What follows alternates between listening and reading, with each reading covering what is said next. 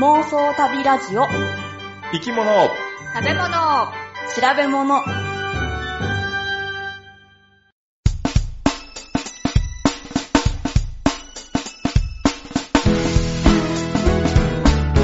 え生き物大好きグッチーです。手足が冷え冷え、冷え性のポチコです。食欲の秋タマです。この番組は世界中の見てみたい生き物、食べてみたい料理、訪れてみたい国について、なかなかそのチャンスのない3人が、えー調べたことをもとに妄想力を働かせながら語り合うラジオ番組です。えー毎回生き物を一つテーマとして取り上げ、それにまつわる生き物の話、食の話、旅の話をお送りします。いや、最近どうですか？なんかこう最近の話題でいくとグッチーさんが函館に行ったっていう話をちらっと聞いたけどそう、函館に、ちょっと、まあ、仕事の関係で、うん。函館に行ってきたんですけどね。うんうん。函館で、うん。あの、ゲストハウスに泊まってきました。お普段はそんなに泊まらへん普ゲスト段ハウス。はね、いや、今回の仕事は、まあちょっと夜自由になるかん、いつもね、結構夜自由になる仕事ってちょっと少なくて、うん。夜、まあ自由になりそうだったんで、うん。まああの、仕事が終われば、あとは、あーまあ好きに過ごせるような感じだったんで、あいいですなえーそのゲストハウスに泊まって、うん。で、近くの温泉に入って、ああいいね。で、ちょっとのんびりをし、のんびりしてきました。ゲストハウスのドミトリー？個室？あ、一応個個室で。個、室？うん、あ空いてたからね、個室でも。3400円か600円だったか、3400円ぐらいかな。すごいね、景色が良くてね、ただ、やっぱりね、街中から離れてて、うんちょっと遠かったんやけど、函館の街からちょっと離れた場所にあるそのゲストハウス。う歩いてに20分ぐらいかかるかな。え。うんうん。う。どこまで？あ、その、えっ、とね、近くの路面電車のうん。停留所から、あそこまでが20分ぐらいかかって、あ、路面電車なんや。そうそうそうそう、函館の市電ね、市電ね。タマさんの好きな。うん、いいね。北海道の路面電車はまだ乗ったことない。冬はもう大変ね。まず朝一で雪かきして、あ、そその。後ね、出るからね。ありゃ大変やと思うわ、あれー。。うん。で、あのね、値段で200円とかで売れるんやったら、すごいお得やと思うけど。うん。いいね。で、事前に、一応ストリートビューで。その場所をある程度近くまでうん。調べといて。そうそうそうそう。結構遠いくて、うん。いやー、ここちょっとどどれぐらいかかるかなと思って、うんまあ、事前に確認して、そしたら絶対ね、間違わないっていうか、スムーズにいけるから、そうやそれね。で、ストレートビューで調べてんけど、うん。行ってみたら、うん実はちょっとし予想しなかったことがあって、何？実際に行ってみると、坂がきつかったん あそっか。あストリートビューではね。うんー。や、山の上にあるってそうそうそう。景色がいいから、いい、あ、あの、ね、頭の中では分かって、あ、ちょっとお方やなと思っててんけど、うんストリートビューでポチポチって押していくだけやったから、あもう、ここ曲がればいいわと思って、あ、景色良さそうやなと思っててんけど、うん。めっちゃ坂がきつくて、ー。いへや、いい運 いや、まあ、いい運動やけどさ、ちょっとこれはストリートビューでは盲点やったなと思って。ああ。そういう時は地図を見なければいけないのよ。そうだね。地形図とか見たらさ、こう、等高線ですぐわかるよ。そうそ。でもさ、普 通そこまでは見えへんよ。見ない見ない。普通の街の地図は載ってないと思う。あそっ坂。実際に行ってみたら、うん。もう坂がきつくて、うーん。ね、体験してみないとわからないっていうのもあるけどう、ん。結局ね、この番組の実は矛盾点をそこに感じてしまってさ、え何？もうえ、え、妄想？が、妄想がね、それは一違うよ、グッチーさん。番違うかな。妄想するっていうのは、うん十分な資料がないといけないってことよ。だからその、グッチーさん妄想するときに地形図を持ちなさい。か？地形図を見て妄想したらもう、あ、ここは坂道で、上に登ると景色がいいぞっていう、その根拠があるやん。じゃあ妄想力が足りなかったってことやな。あーそうやね。だ妄想、いや、妄想力っていうか、準備 が足りんかった。そうやね。あおっしゃる通りでございます。はい。ということで、我々もこれからもしっかりと準備をしてね、調べ物をした上ではい。妄想していこうということで。まさにその通りでございます。ですね。では、この後本編ということで、いいでしょうか？はい、いいです。はいはい。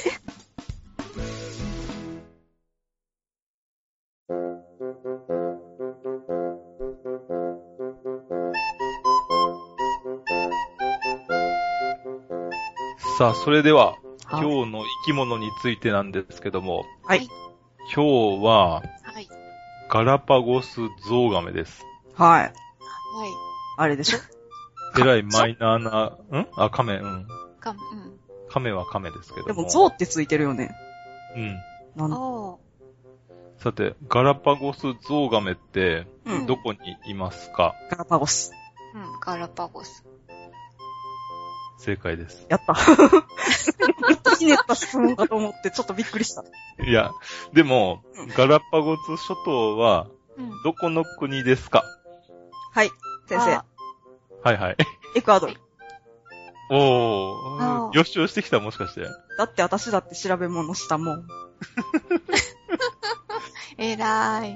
でもね、正式名称は、コロン諸島やねんて。ガラパゴスじゃなくてコロン諸島ってこで、ウィキペディアに書いてあった。じゃあ、ガラパゴス諸島っていうのは通称ってことか。通称で、正式名称はコロン諸島って書いてあった。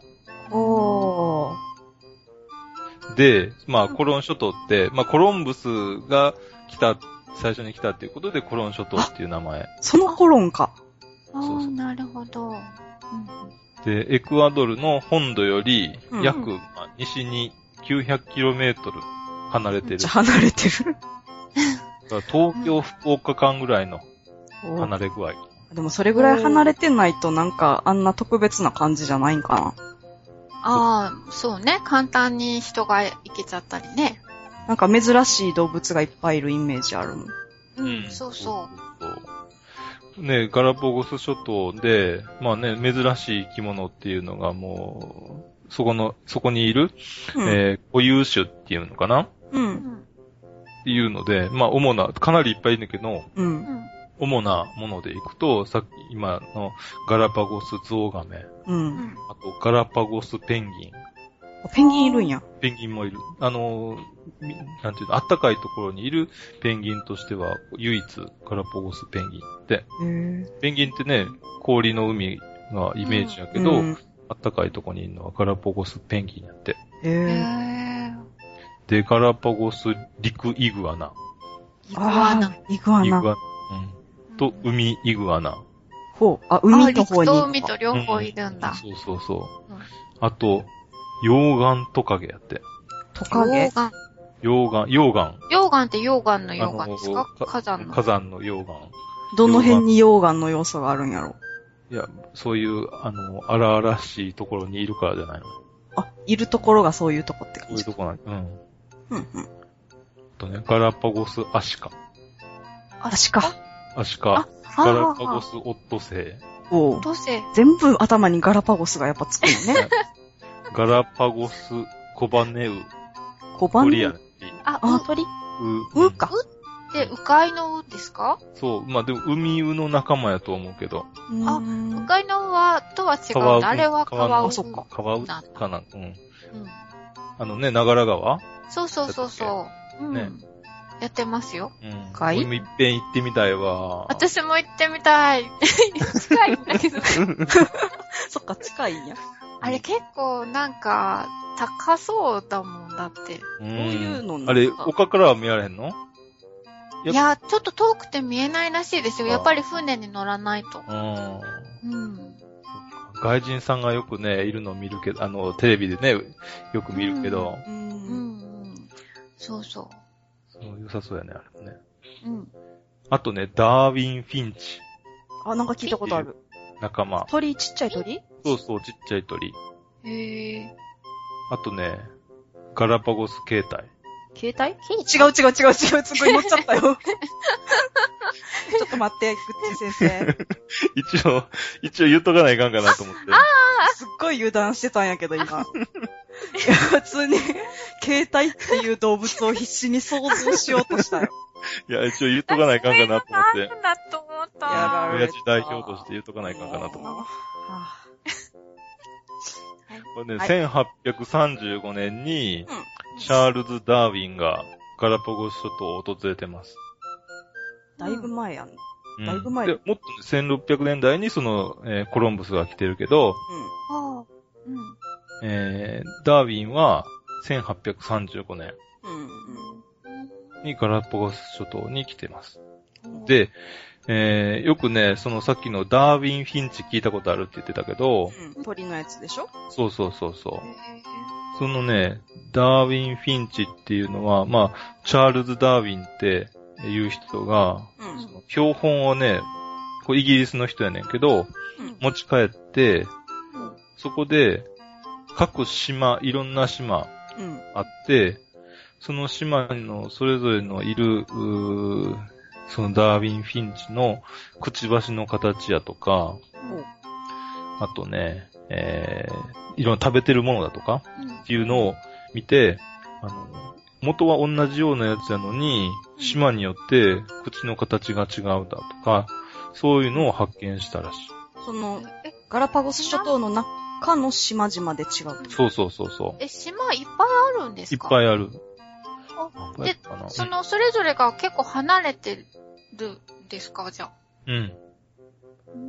そう。まあ、離れてて言っても、そんなにえーは離れて、その、なんていうのかな。でも、えーこのダーウィンフィンチって鳥なんですよね。うん。うん。鳥だったら普通飛んで、そうそう。隣の島にぐらいはいけるでも良さそうだけど、でも、その島で、う特別に、えー大きくなっていくっていうかさ。その島特有の、うん。えーくちばしの形をしたり、食べるものが違ったりっていう、ああ。そういうのがあって、それが、あの、進化論を発見する、まあ、手がかりになったと言われてる。あ、じゃあその、その鳥がきっかけやったんや。というふうに言われてるねんけど、うん実はその前に、うん。ゾウガメ、今さっきのね、うんガラパゴスゾウガメの方が、うん。あ先にその発想を得たんじゃないかなっていうふうにも言われてて、例えばね、あの、当時、うんえー公開、大公開時代の、では、うん。え食料をその、それぞれの島で調達していかないかんやん。うん、そうだね。で、ちょうど、えー、ゾウガメがはい、食料に適してた。はいはいはい。ほうほううんほう。でっかいよね、でゾウガメって。そうそううん、でっかいし、あの、新陳代謝が遅くて、うん。体の中に水分を大量に蓄えておけてて、うん。で、飲まず食わずでも1年間生き延びることができるらしゾウガメが？い。うん。ほううん。だから、うん。まあ、下手すりゃ、その、乗っけとけば、えー、半年ぐらいは餌もやらずに。後々、ね、人間の餌になる。人間の餌、そうそうそうそう。えーじゃあ大公開時代の船の中で、あの、ガラパゴスゾウガメがノソノソしてたみたいな感じ？かもしれへんよ。うわ面白いね、それ。うん。甲板にはいないやろうけど、下下の方に、うん、いたかもしれへん。ええー、面白いな、それ。ガラパゴスゾウガメを、えー餌と、餌というか食べる食料にして、うん。えー大量に持ち去ったので、うんうん。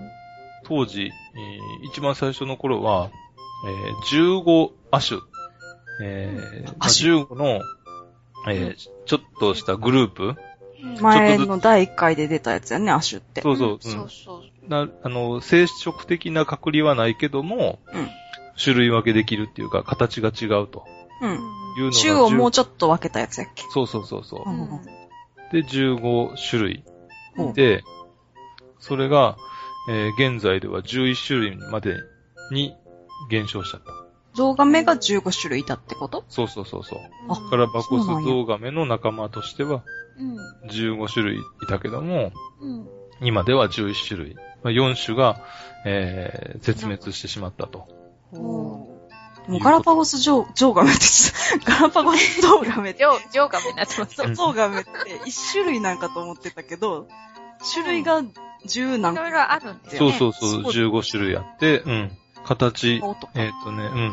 背の、あの、甲羅の形だとか、もうん。あの、もう本当にいろいろ様々な形のお差があって、島ごとに違ってる。へーでね、その中の、えー船員のい一部には、う、うんこのゾウガメは何々島で取れたとか、そこにいるっていうのはすぐわかるぐらいの、えー種類の違いらしくて、だから、まあね、そこで島によって、えーゾウガメの種類が違うというのを、うんえー当時から分かってたと。ほうあ、そうなんか。じゃあ、ダーウィン・フィンチより先かもしれんね。そうそうそうそう。だからフィンチは持って帰って、イギリスに持って帰って、それから調べたっていうことやから、うん。それより前に、もうすでにダーウィンはそれを知ってたはず。ほう。あーそれを確信を、こう、持ったのがダーウィン・フィンチやったんかもね。まあ、うん、そうだね。それを客観的にぎ事実としてうん。見るために、えー、論文というか、種の起源っていう本に書いて。っていうのが、そのダーウィン・フィンチだったから、うん。まあそういう意味では、鳥の方が、えー、発見の発想になってるっていうふうには言われてはいるけども、うん。でも実は、その前にもゾウガメの方が先にうん、発想してた可能性はあるかなと思うんだけど。なるほど。実はね、ガラパゴスゾウガメは、脊椎動物の中でうん。一番寿命が長くて、うん平均の寿命としては100歳を超えます。でも亀だから1万年生きなきゃいけないんじゃう、なんいそれ思った、ちょっと。ね。そうね。確かにそう、それはそうやねんけど、短いじゃん、思ったより。そうね、100分の1ぐらいはね。うん割と短かった。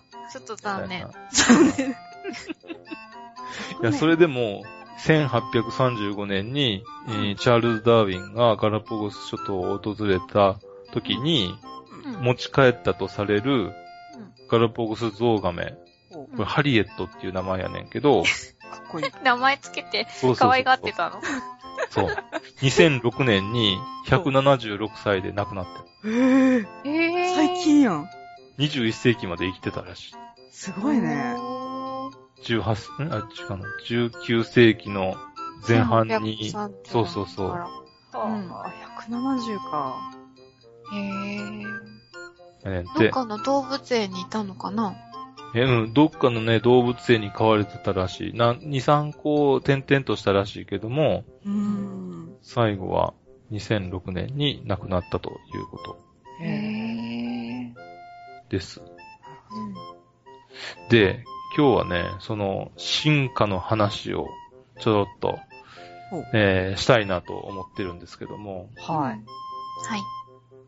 あの、ダーウィンといえばやっぱりね、進化論というのが有名なんですけども、はい。うん。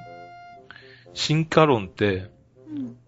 えー当時、まあ、あの、種の起源では自然選択によってなされるというふうに書かれてて、自然自然選択。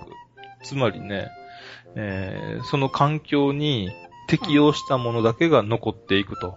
はあはあ。適応できなかったものが、こう、滅んでいくっていうそうことそうそうそう。それが自然選択っていう。そう。そういうこと。で、まあ当時はね、まだまだあの遺伝だとか DNA だとかっていうのを全然知らなかった。うん。で、ね、くちばしの、さっきのダーウィン・フィンチの話でいけば、うんくちばしの形が親子から、親から子に、えー移るというのは、何かの要素が子供に移っていくというふうに考えられて、まあ、要素っていうのが、今で言えば、言えば今で言えば、うん。えー DNA やねんけど、その DNA というわけではなく、何か、なんていうの、粒子というのか、えー子供に移るというふうに考えられてて、で、自然に適応できないものが死んでいって、うん。適応したものだけが生き残って、それが選択されるということで、進化というふうに言われていたんやけども、それがダーウィンが言ったこと。それともダーウィン、あ、ダーウィンが言ったこと。でも、よく考えてみたら、うん。それって進化じゃないような気がするねんけど。なんか同じところでぐるぐる回ってる感じがする。例えばさ、うん。この同じ、えー人間の中でも、うん。えー身長なやつだとか、あ背高い人？せ、うん、あ、身長、あの、せ性格。そう、性格すごい、長身になってた頭の中で。そうそう。そう。あのね、身長じゃなく、身長、うんあ身長な人とか、うんあとは、あの、大胆なというか、あまり考えない人は。い。がいて、えー身長な人が、うん。要は石橋を叩いて渡る人が生き残って、う。うんん。冒険的な人が死んでしまうと。えー石橋を叩いて渡る人だけが残ると。うん。でもそれって、同じ人間の中の石橋のたを叩いて渡る人だけが残るだけやから、うん。す進化とは言われへんのじゃないの？っごいわからなくなっああ。別に人間が変化して、うん。こう、パワーアップしてうん。たわけではなくて、そうそうそうそう。そう同じ人は同じ人なん。そう。人は人じゃない？うん。人は人、その、合わない人が、要は脱落してったっていうそことですよね。合う人、その環境に合うっていう適応してる生物が、うんう。うん。どんどんその適応力を高めていってるわけではなかったってこと？そう。適応した人が残ってるっていうだけでは、うん進化とは言えないっていう話。うん。ああ、そっか。もともと、えー人間の集団があるよね。うん。うん。で、その中に、慎重な人たちうん。で、大胆な人たちうん。の二つのグループがあったとすると。う。うんん。でも全部みんな人間だと。うん。うん。でも人間のうちの、その慎重な人たちは、えー例えば周り危険な状態になった時に、慎重なので生き残ったとするよね。うん。うん。冒険の好きな、冒険的な人たちは、無謀なので、えー別の大陸に移るとうん。うん。いうことをするよね。うん。で、別の大陸で、えーそのまま子孫が残ると。うん。お同じ時間が経過した後に、うん。慎重な人たちのグループと、うん。無謀でえ別の大陸に行った人たちうん。を比べると、うん明らかな違いができましたとほう。うんいう時に、進化があったとうん。言えるよね。うん。うん。これを猿と人間に当てはめたとするじゃない？はい。うん。当てはめてみて。猿と人間って共通の祖先があるじゃない？うん。うん。でも猿から進化したっていうのは、共通の祖先は猿だっていう風に言っちゃってるじゃない本当は猿じゃないでしょ？共通の祖先って。え、な、違うんですか？なえっと、今の感覚からすると、うん。猿っぽいかもしれないけど、うん。本当は猿じゃないじゃない。えー猿と言えないっていうかさ、は猿と、今、今生きている生き物。今い、今いる猿とも違うものっていう。そうそうそうそうそうそう。うん。めっちゃ難しい。わかんない。だから、猿じゃなくて、うん。別の生き物、同じ共通する、猿と呼んでしまうと猿になっちゃうから、うん人猿でもいいけど、名前、適当に名前つけて、人猿から人になったところ、人猿から猿になったと。うん。うん。でも共通の先祖は人猿ですよと。もともと同じ共通祖先を猿って定義しちゃうと、うん。本当は別の生き物なのに、猿という風に言われちゃうと、えー、ちょっとおかしなことになっちゃうなと。うん。進化っていう考え方においては、今、存在してる猿っていうのと人間っていうのがある以上は、その、祖先に猿がいることはおかしいってことやんね。うん。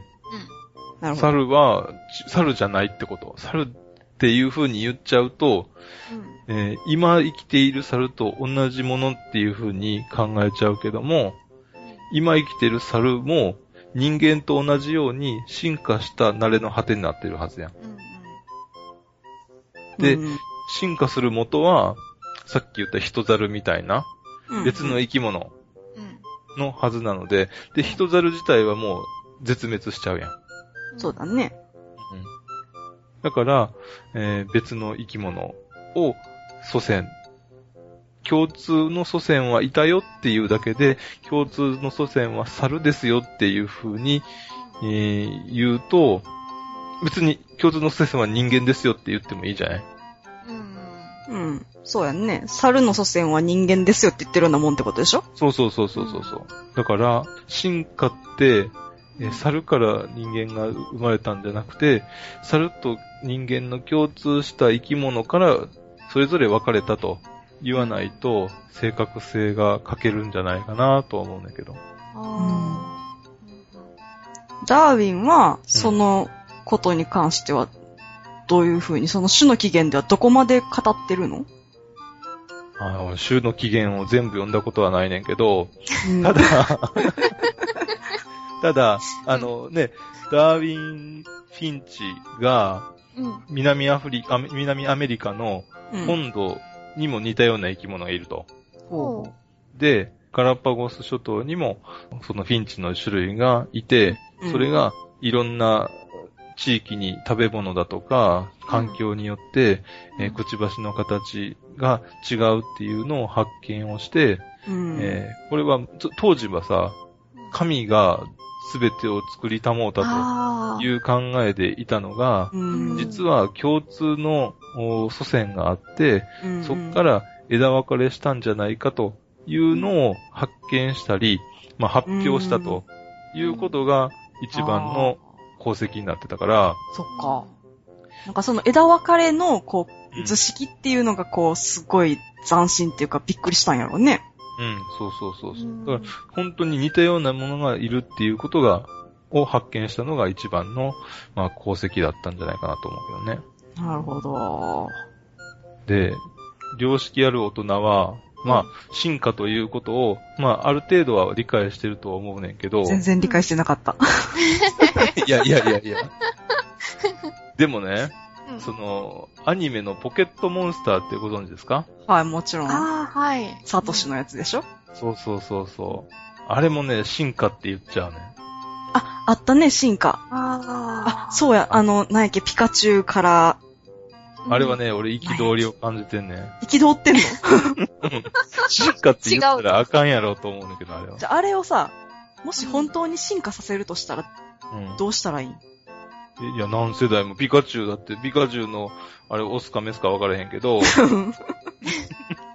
もう一人ピカチュウで交配させて、うん。で、何世代も、あ、じゃあ、めっちゃ長い話になるってことか。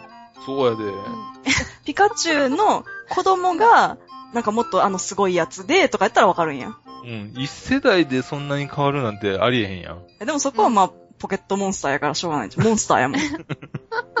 でも少なくとも一世代は置かないとおかしいってことやね。あ、まあそうやね。う。うんん。いや、ただの変身だっていうことであ、すね。変身そうそう。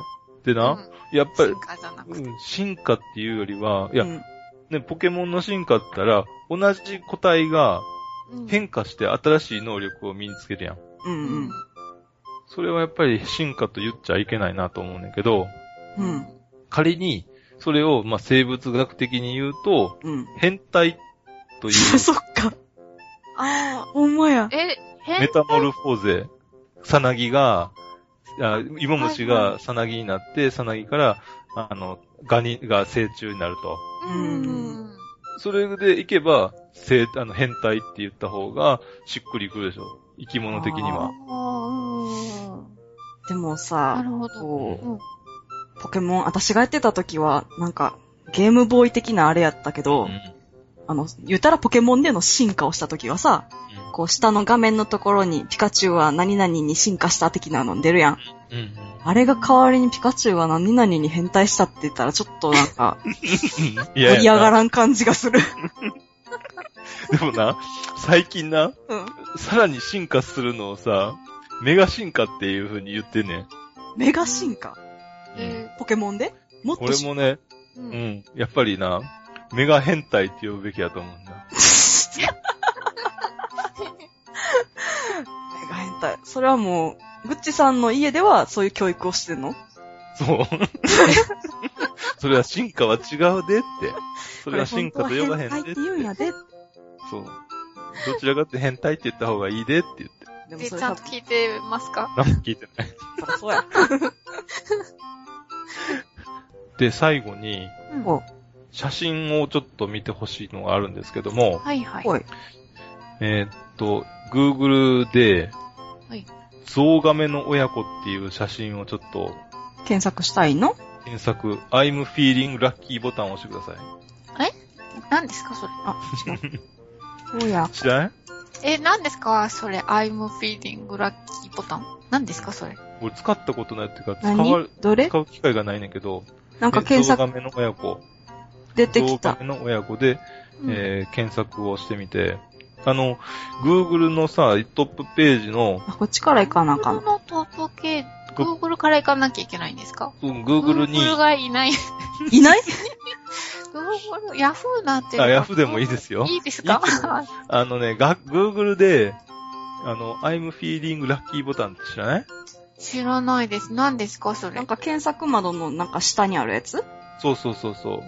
そういう検索するっていうんじゃなくて、そのボタンがあって、一番最初に出てきた検索結果のページにすぐ飛ぶっていうボタン。へ一回さ、えー検索かけたら、検索結果のページが出てくるじゃない？ー。はい、出てきます、出てきます。ナショナでも、そのペールジを飛ばして、それそれそれ。うんうん。ゾウガメの親子 ?10 月ベストフォト？それそれそク。れ。何これ？何歳と何歳の亀？わからへんけど、何歳かわからんけども、おすっごい足元、ゴジラの足元にいるような、に、あの、人間みたいな、そんな感じじゃない？なんこの、あの、親亀のうん。太い足の横にちょこんって小亀がいる。そう。うんこれが、この、小亀がこの、え、この大きくなるんですか？そう、この大きいのがうん。親亀で、うん。ちっちゃいのが子亀やねんって。あー。亀ってさ、結構あっという間に大きくなるって言いますよね。でもね、これね、生殖ができるまで30年とか、あ、そんなにかかるんですか？かなりかかるって書か書いてたような気がする。へー。すごいな。あの、夜店で売ってる、あの、亀？あ、うん緑亀だっけ。あれちっちゃいのが可愛かったから、昔買いたいって言ったんですよ。そしたらあんなすぐ大きくなるからダメだって言って。却下された却下され。これは、ね、いや、いい写真だなと思って、あの、皆さんも検索してみてください。ゾウガメの親子で検索した。ゾウガメ、うん。ということで、以上、はい。ゾウガメのお話でした。はい。はーい。ありがとうございました。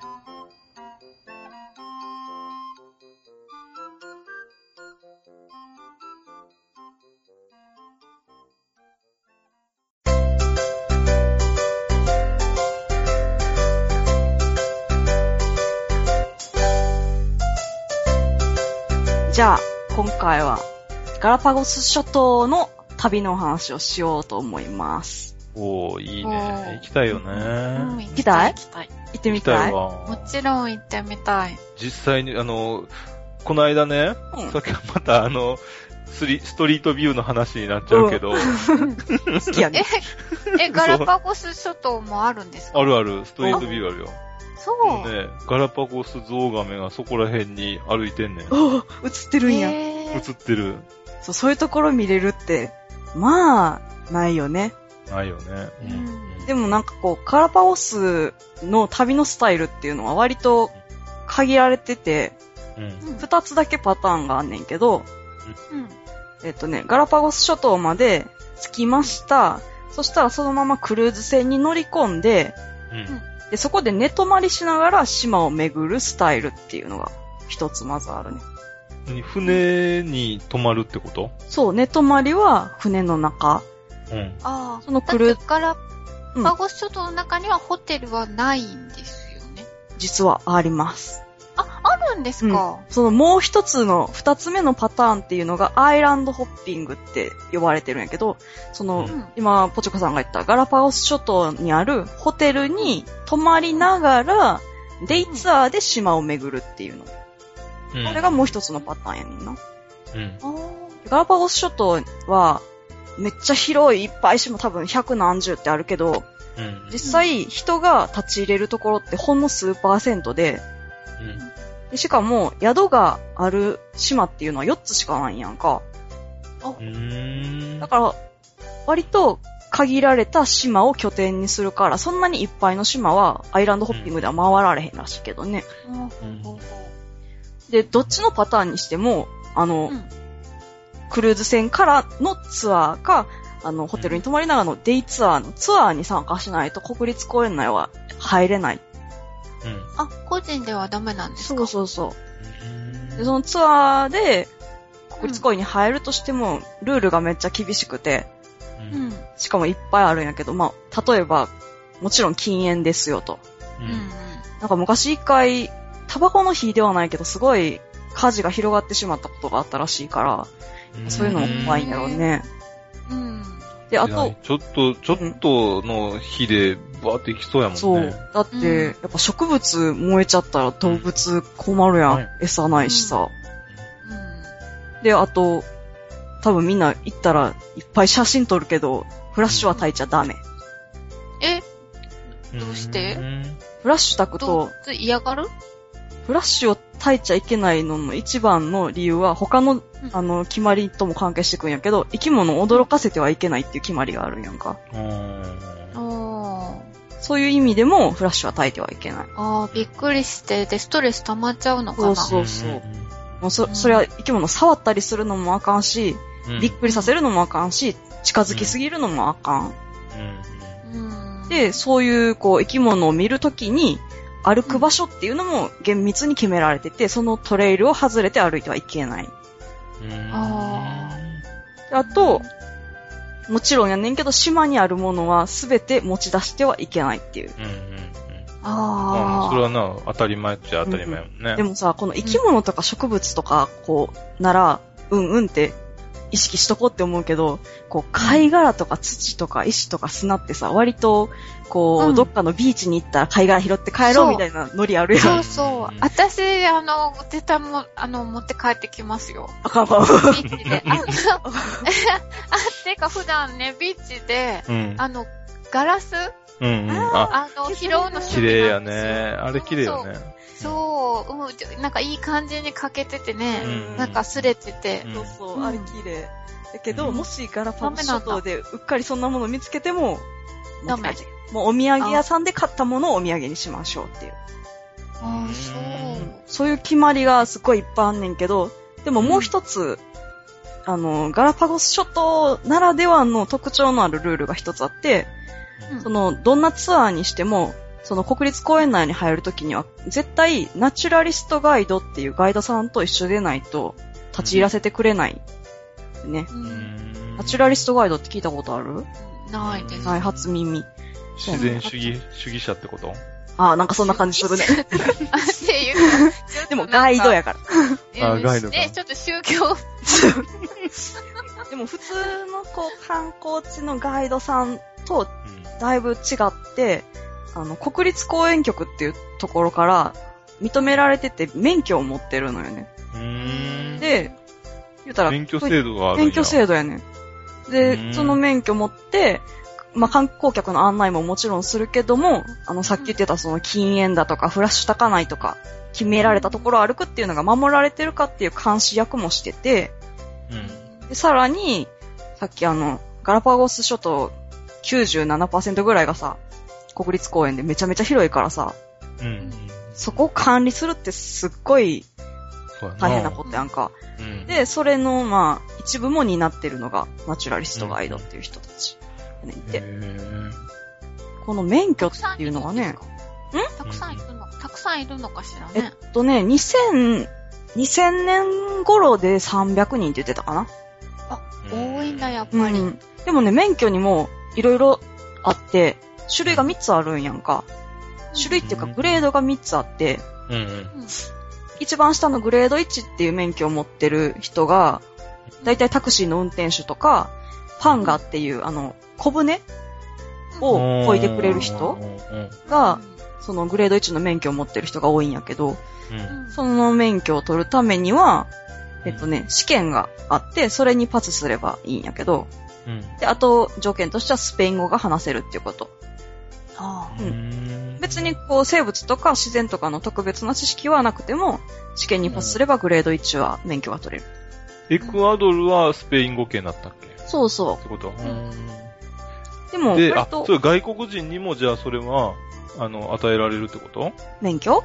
うんあ。受ければ。えっとね、割と、以前は、外国人、特に欧米の若い人も多かったんやけど、最近になって、あの、エクアドルの国外からの労働で来る人に制限がすごいかかったらしくって、今はもうほとんど国内の若者、エクアドルの若者が多いねんて。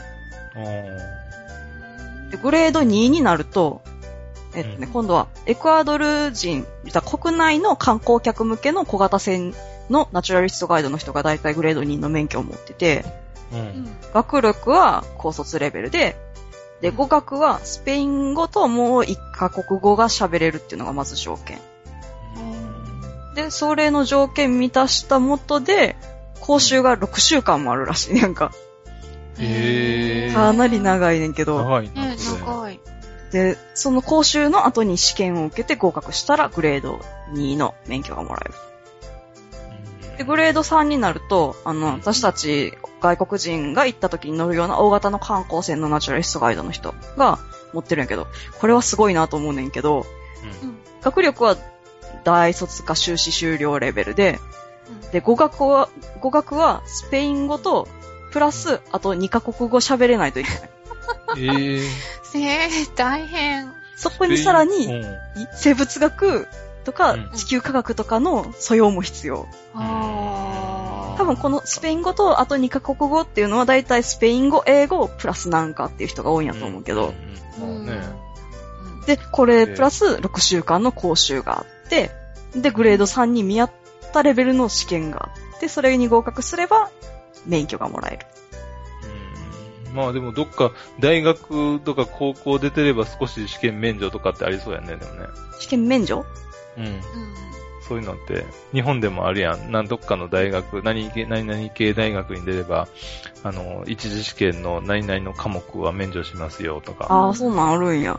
これあんののかな、どっちしてもだいぶ難しそう。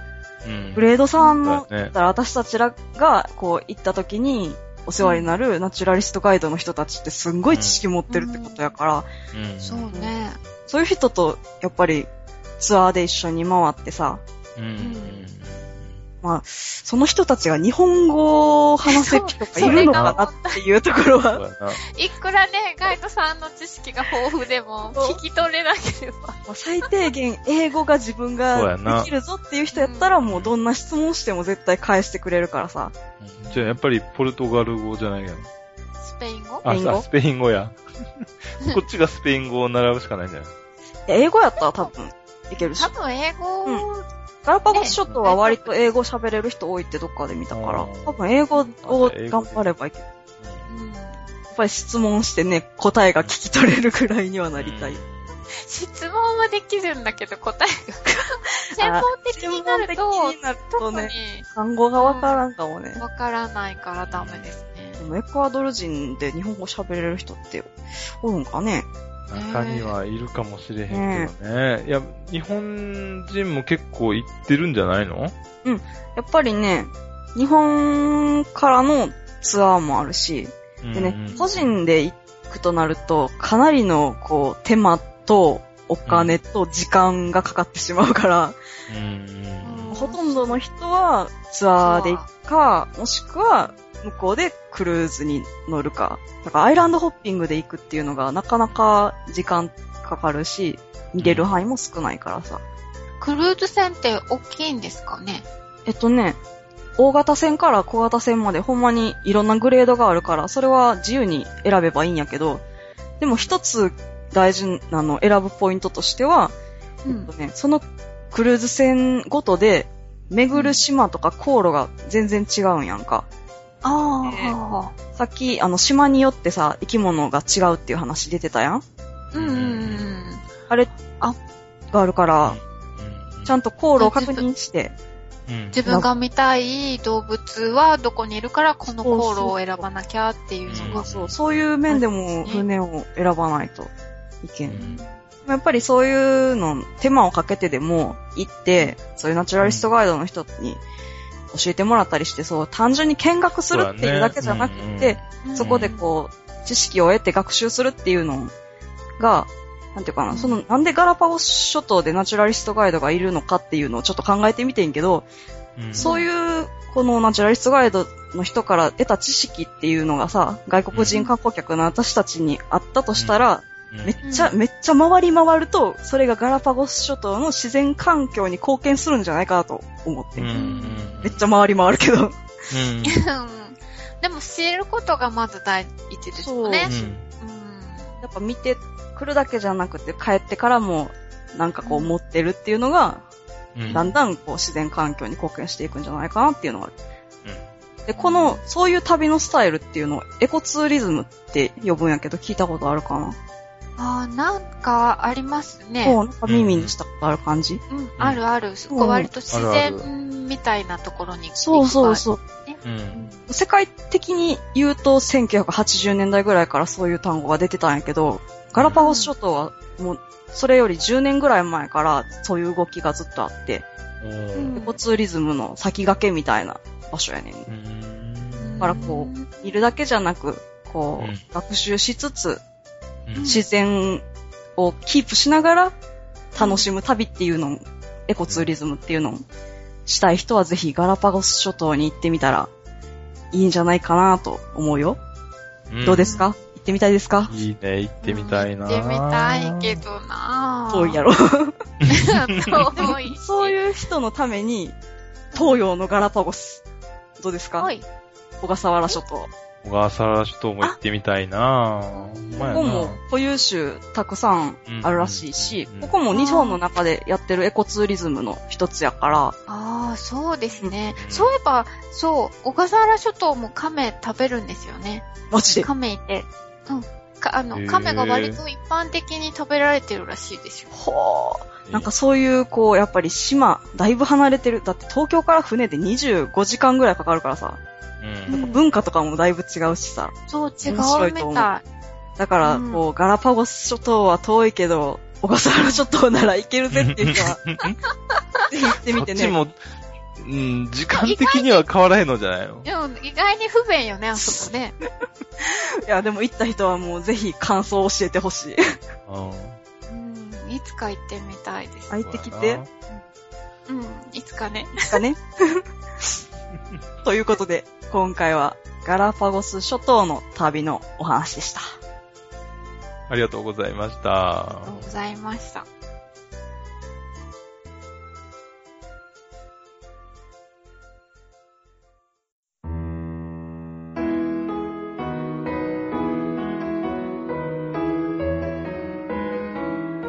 今ですねはい、私、お肌がプルプルなんですよ。どうした？なんか、なんか、あすっはいはい。ぽん食べてきました。え、今日、この収録を見越して？そうです。すごいな。そうなんですよ。やっぱ亀といえば、すっぽんですよね。すごい研究熱心やわ。そうそう。体張ってます。体張ってます。いや、うん、お金も使ってるやん。そうそうそうそう。結構高いですよ。これが下準備ってやつやねんね。いや、本当はね、ただ、あの、前、うちの夫がうん、なんか宴会でスポン食べに行ってたことがあったからう、ん。どんな風だったかって、どんな味だったかって言って聞いたんですよ。うん。うん。で、聞くだけのつもりだったんですけど、全然覚えてないんですよ。どんな風だったか。もったいねうんもったいないもん、なんかね、鍋の中にどういう風に入ってたのとか聞いたって、うんうんうんさあ、どうだったかなっていうだけえ。。そら覚えてないの？そっから覚えてないんですよ。ねえ、もうって言ってたら、んじゃあまあ一緒にさ、せっかくだからこんな機会ないから食べに行こうかっていうことになりまして、うんうんうんうん。食べに行ってきたわけですよ。すごいね。いい旦那さんやね。そうですか？多分自分ももう一回食べたかったんじゃないですかね。いやいやいや。思い出せるように。そうそうそうそう。私があんまりうるさいから。なんで覚えてないのとか言うじゃないですか。責められた。でももう、そうそう、もう責められたくなかったんだと思うんですけど。えでうん。そう。え、ちなみにですね、すっぽんと普通の亀の違い、わかりますか？甲羅が違えう。うん。つるピンポンピンポンつるしうて。英語でソフトシェルドタートルって言うんですよ。そうなんだからや。甲羅が柔らかい亀。うん。でも、まあ、全然全部が柔らかいわけじゃなくて、真ん中のあたりうん。は、あちゃんとした甲羅があるんですよ。うん。で、その周りうん。に、あの、柔らかいところと、あと、まあ、全体上被ってるんだと思うんですけど、うん。お鍋の中に入ってる子は、縁子がゼラチン質みたいになってました。真真ん中に甲柔羅が、らうん柔らかいところはちょっとゼラチン質っぽくなったってこと？ちょっとというかもうゼラチン質ですね。あ、もう、えープルンプルンっていうか。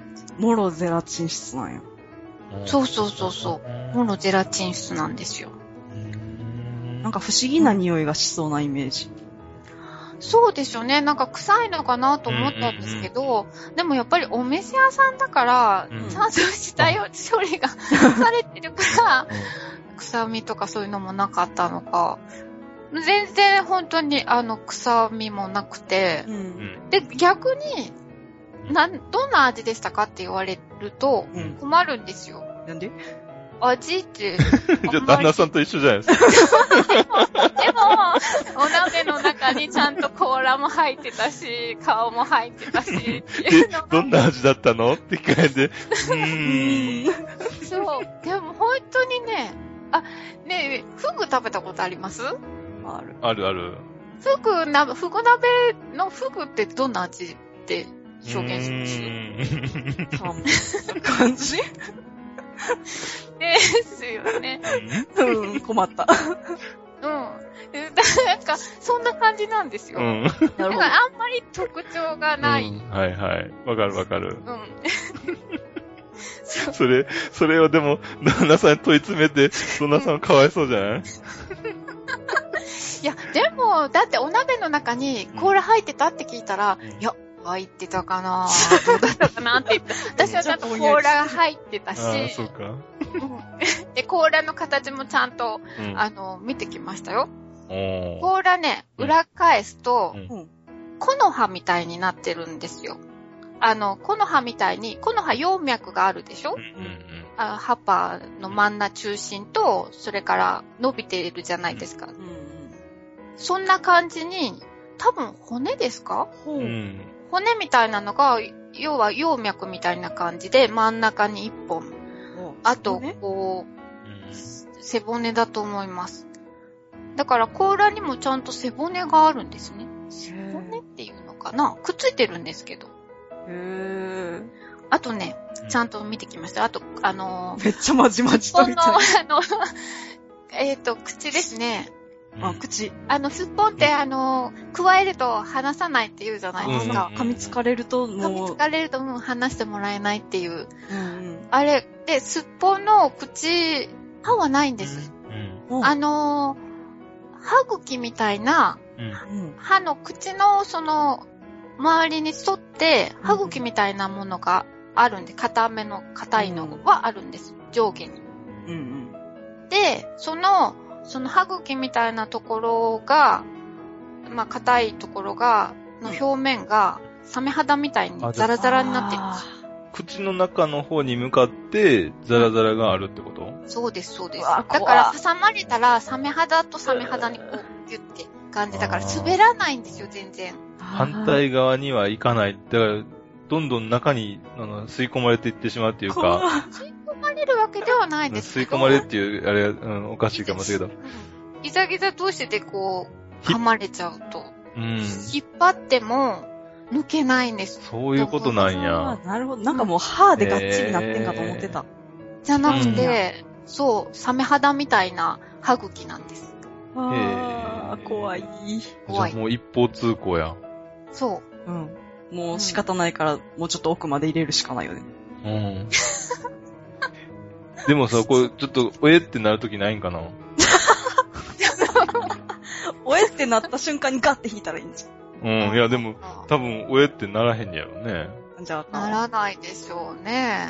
あの、水につけてやると、あの、口開いてくれたりするらしいですけどね。おいいことあの、奥、うん、臆病だから、うんあの、すぐ噛んでくるんですって。だから向こうも怖がってるだけだから、安心させてやれば、水の中に入れて安心させてやれば、うんあの、いいそうですよ。水の中安心するんやね。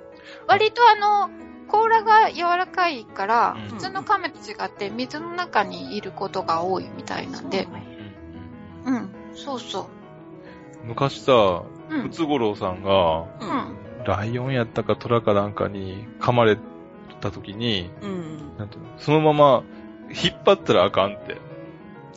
中に入れるようにうん、ぐいぐいやると、うん向こうが勝手に吐き出してくれるんやって言ったような気がすんねんけど、ああ。同じような感じおえってなるのかな。そうそうそう、帰って向こうが、おえってなって、吐き出してくれると。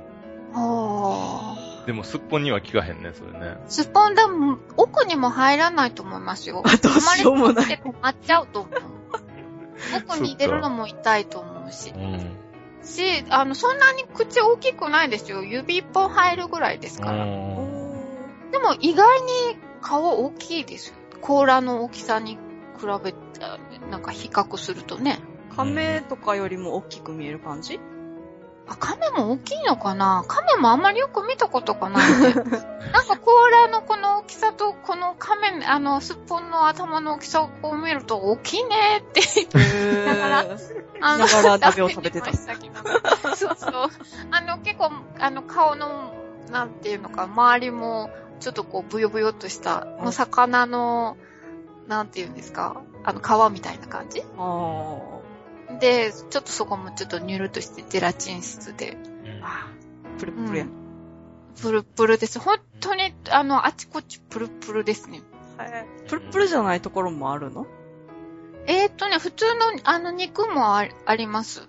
で、肉はね、やっぱり、動物かなって感じがしました。動物かなっていうのはど動物だなって感じってこと？動物っぽい肉？魚じゃなくて動物だな。ああ、なんか鶏肉とかそっち系って感じ？そう、鶏肉よりももうちょっと硬い。鶏肉、今も普通に売ってるのってブロイラーって柔らかいでしょ？うん。それじゃなくて、あの、親鳥って、たあまにちょっと硬いやつ？うん。うん、ひねた感じの 鳥。そういうのの硬さみたいなのがあって、あ。うんうんだからね、歯に引っかかるんですよ。繊維がね。えで、あ、お刺身でもね、でもね、食べれるんですよ。お刺身でも出てきた。うん。すっぽんのお刺身。そう、あの大、丈夫なん？なんか寄生虫のがいそうな気するけど大丈夫なんや？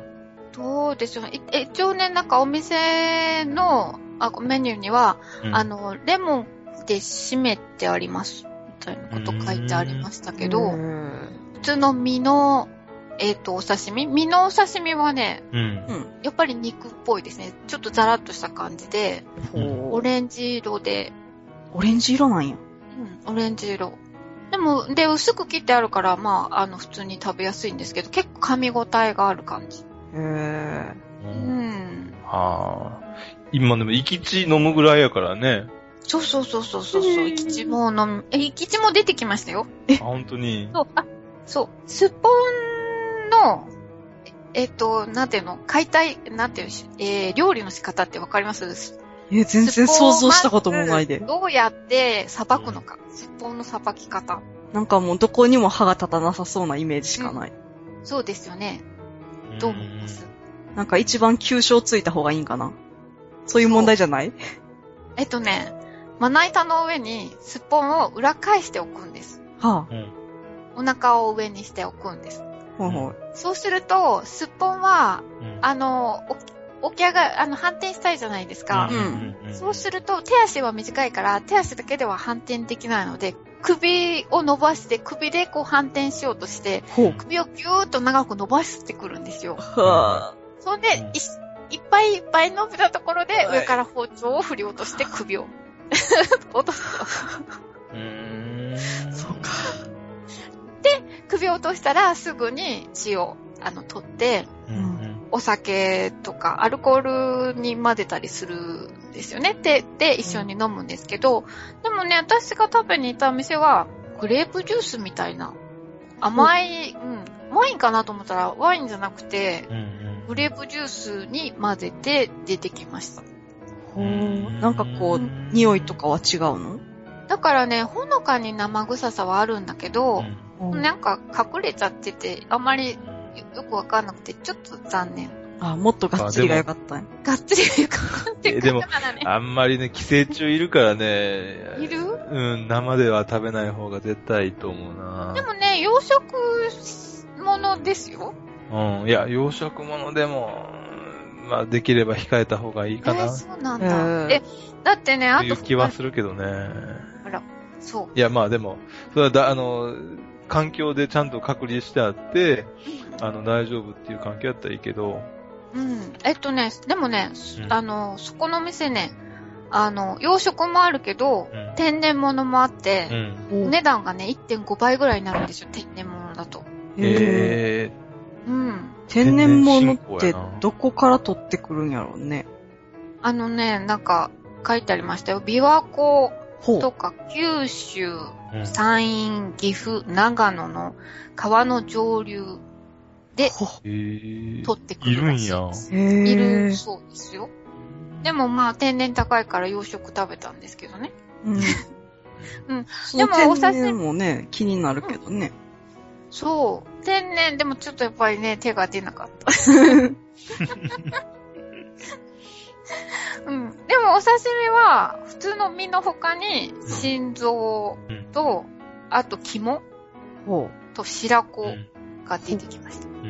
ほとんど食べちゃうってことやんね。あそう、の、ほとんど食べれるでしょうね。うん。で、あと残りはお鍋にして、うんですもんね。で、あ、あと唐揚げとかも出てきましたよ。あ、唐揚げは美味しそうな気がする。でも唐揚げもその骨付きなんですけど、うん。うん身離れがすごく良くって、うんうん。で、後で、あのーお店の人に聞いたら、うん。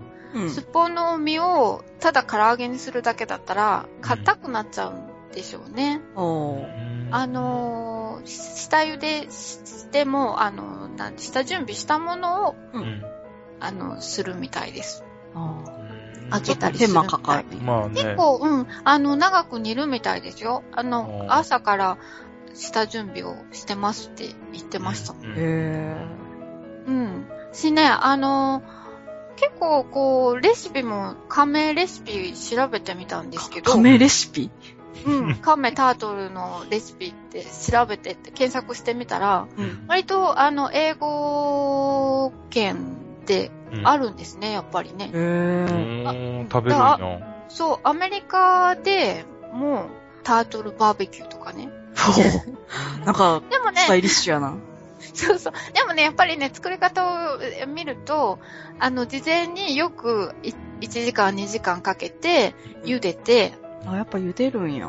うん、茹でて、それを、に、バーベキューソースをつけて、バーベキュー焼きますっていうような感じの、あの、えー扱い方なんで、やっぱり、どこでも結構硬いから、ちょっと下処理に時間がかかるのかなっていう、うんなかなかこう、すっぽんを食べようってなったことがちょっと信じられないぐらいやけどね。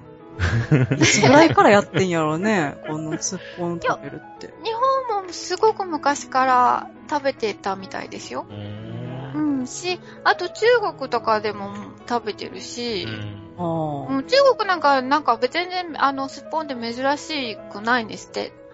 中国でも、うんあの、どっちかというと南の方ですけどね。ね。へうん。上海とかだと、うん普通にちょっと大きめのレストランに行くとスッポンメニューにあるし。あの、市場とか、スーパーとかうん、に、あの、生きたスッポン売ってるそうですよ。ってことは家庭でどうぞってことか。うん、家庭で、家庭料理でそういうのが出るってことやんね。うん、スープにしたりとか。へぇ割と中国の人は、あの、スッポンを、なんていうの、需要のあるものっていうことで、うんうん体調が悪い時とかに、うん、食べたりするみたいです。へー。へおに、普通のお肉に比べると、うん。ー油が少ないんですよね。そんなに油、うんうんうんうん鍋しても全然油は浮かないんですよ、そんなに。うんううんん。でもってコラーゲンがすごくあるんで、うんもう本当に、お店でニコゴリも出てきましたけど、おはいはい。鍋終わって、そのまま置いといたら次の日、ニコゴリになってそうな感じのぐらいコラーゲンがあるから、すごく、それになんかあの、ビタミン A とかも多い。うんお肉にしてはあんまり、普通のお肉には入ってないですもんね。だから、そうなんやそういう、うん、そういう意味でも、なんかこう、体調の悪い時とかに。中国とか食べるみたいですし、なるほどね。そう。で、うんだから結構見てみると、意外と世界で各地で、あの、まあ、スプーンだけじゃなくても、ううんん。あの、普通の亀で結構食べてるみたいなんですよね。あはんまりな食べるようなイメージなかったから、いや、さっきのね、ガラパゴスでもうん、食べてたっていうから、うんまそうそうそう。あ、確かにいい食料はいい食料やわね。う。うんん、そう。うんだか、ら、あっちこっちで食べてるみたいなんで、番組を聞いてる方にうん。お願いがあります。お？えー、もし、こんなところで、こんな亀料理を食べたという経験が、終わりの方がありましたらあ、ぜひ、あの、情報をえ寄、せていただきたいと思います。亀に限らないんじゃないの？まあ、なんか、亀に限らないですけど、ちょっと今日、今回亀にちょっと、ーあの、興味を持っちゃったんで、個人的にも、あの、非個人的にでも知りたいぐらい。あーそうはい。個人的にも知りたいので、うんもし、あの、はい、なんか世界の亀料理情報を。うんはいぜひお寄せいただいたら嬉しいなと思います。なるほど。確かにね。うんありがとうございました。はい。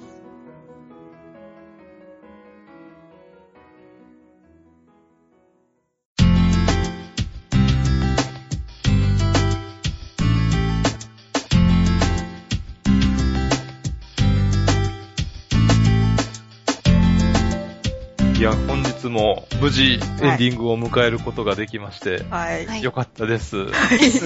大事故もなく事故もなくね。さっきちょっとね、あの、調べて、あの、入れてなかったのがあるんですけど、いいですか、はいここで話して。はい、はい、どうぞ。なんだい。あの、ガラパゴス諸島のね、う中に、フロレアナ島っていう島があるんですよ。おフロリアーナと。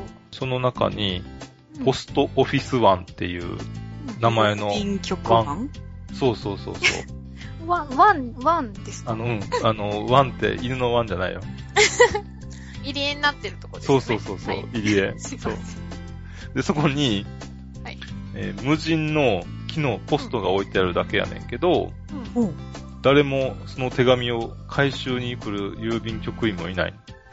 だって、住んでないですよね。そうそうそう、多分。なんか怖くないそれ。で、その海賊船の時代が終わって、うん捕鯨船の時代が入っに入った、その18世紀末頃に、うんえーそれが設置されたというふうに言われてて、うん。船乗りたちが、このビーチに樽を置いて、うん。郵便を投函しておくと、立ち寄った別の国の船が、自分の国宛ての郵便があれば、それを、を持って帰って、自分の国に戻った後、自分の国の切手を貼って送るとへえ。いう、へあの、ゆ由来というか、そういうことをやってたらしいんですよね。すごいなんかロマン溢れてんな。ねえ。すごい。そうそう。で、今でも観光客がその真似て、うん郵便局に入ってる手紙を持ってきて、うん、で、自分の国に宛てた手紙だけを持って帰って、国に帰ったら、うん。切手を貼って、それを投函するとほいうことになってるらしいんですよ。すごい。じゃあ、もう、もし観光でそこに行ったら、うん。自分宛てにスポストに投函しとくと、そうそうそうじゃあもう今度いつ いつ来るかわからないよね、ですよね。次日本人来る時まで待たないかんね。そう。面ね白い。えやなんかワクワク本人は行ってそうやけどな、なんか。でも、あの、ちゃんと聞いて貼って出してあげようって思ってくれる人がいるかどそうかですよ日本ね。人でも、まあちょっといいかなってなる人もね、うん。もしれんから俺帰って自分が受け取って出したい気はする。あ、出したいんやね。うん。切手を貼って持って帰って。そうそうそう。持って帰って自分が切って貼って出すっていう方がいいような気がする。じゃあ私が先に行くから、ぐちさん。じゃあ、ポチコさんがそこに入れて、グッチさんが送って私に届くでいいやん。ああ、そっかそっか。私はじゃあ、あたまさん宛てに書けばいいですね。手紙をね。うんじゃあ、二人とも行ってらっしゃい。はいい。やいやいや。日本の観光地でやったらどう？小笠原とか？小笠原で。ああ。ちょっと離れてるところがいいか、やっぱ小笠そうや原。ろね。うんうん。でも私たち今、お便り欲しいのは E メールの方じゃない？あ、そっか。あ そうやねあ、。うまいよ。そう、ポチコさんが今回、大々的に募集をかけた、亀料理、世界の亀料理に関する情報。それを誰かに話して、その話を聞いた人がメールを送るんだよ。それめんどくさい。直で送ってくださって大丈夫。はい。その、ポチコさんのやつもね、もちろんやけど、感想とかね、ご意見でもね、うんうん。い気が向いたらでいいです。ぜひ、やいや、ぜひ。えっと、で、メールアドレスは、妄想旅アットマーク gmail.com mousoutabi アットマーク gmail.com です。ぜおひ、待ちしております。亀料理情報もお待ちしてますんで、お願いします。はい。ということで今日は、こんな感じかな？はい。いやー、楽しかった？だ今日もいぶ面。白かったね。楽しかったです。次回もま私たちだけが楽しいんですけど、た。いいじゃん、それ大事じゃん。大丈夫ですか？そうです大事ね。はい。うんまあ、一緒に楽しんでくれる人がいれば、また次回も聞いていただければ。はい、ぜひ。ははい。い。それではそういう、ことで、うん。はい。はい。そういうことで、今回はこれで終わりということで、また次回お会いしましょう。さようなら。さようなら。